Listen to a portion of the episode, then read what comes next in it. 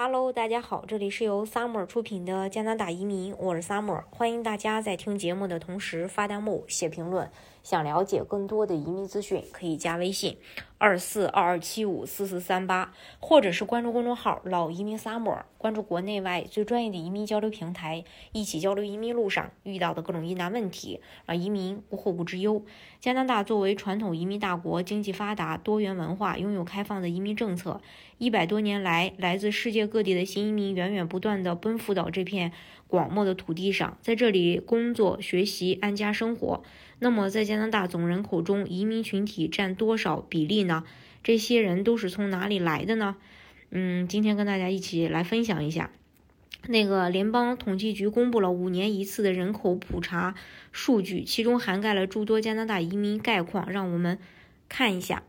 像这个移民占比百分之二十三，创一百五十年新纪录。根据二零二一年人口普查结果，加拿大移民人口超过八百三十多万，占比高达百分之二十三，这超过了一九二一年百分之二十二点三，创造了一百五十年来移民人口占比的新纪录。不仅如此，加拿大统计局鉴于加拿大人口老龄化严重、自然生育率超低的现状，移民已经成为人口增长的主要驱动力。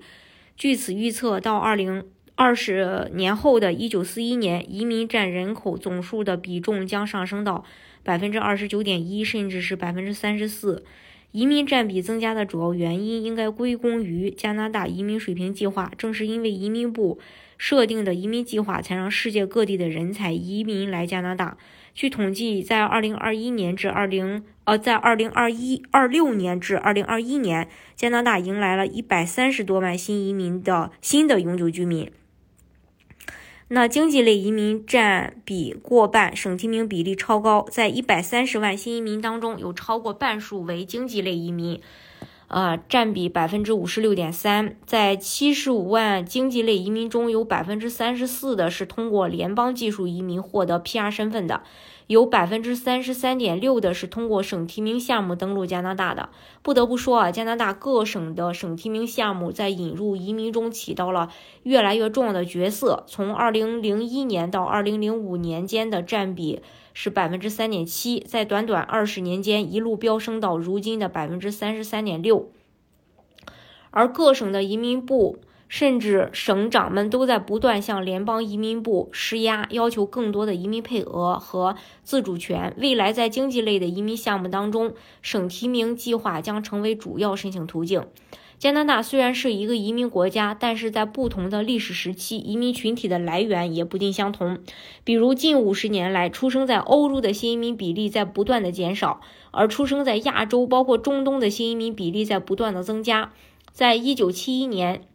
有百分之六十一点六的新移民出生地为欧洲，只有百分之十二点一的新移民出生在亚洲。而到了二零二一年，只有百分之十的新移民来自欧洲，却有高达百分之六十二的新移民出生在亚洲。其中有百分之十六点，呃十八点六的新移民出生在印度，百分之十一点四的出生率在印呃菲律宾，百分之八八点九的来自于中国。加拿大之所以成为移民大国，与其开放的政策还有完善的福利制度是不可分割的。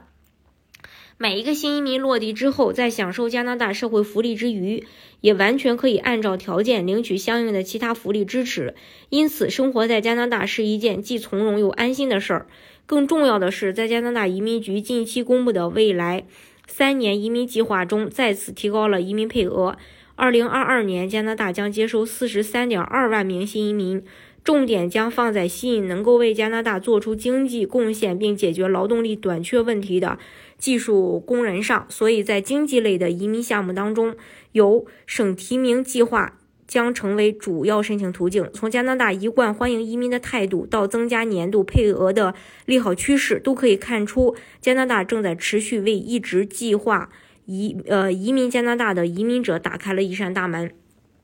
大家如果想具体去了解加拿大移民政策的话，可以加微信二四二二七五四四三八，或者是关注公众号“老移民 summer”，关注国内外最专业的移民交流平台，一起交流移民路上遇到的各种疑难问题，让移民无后顾之忧。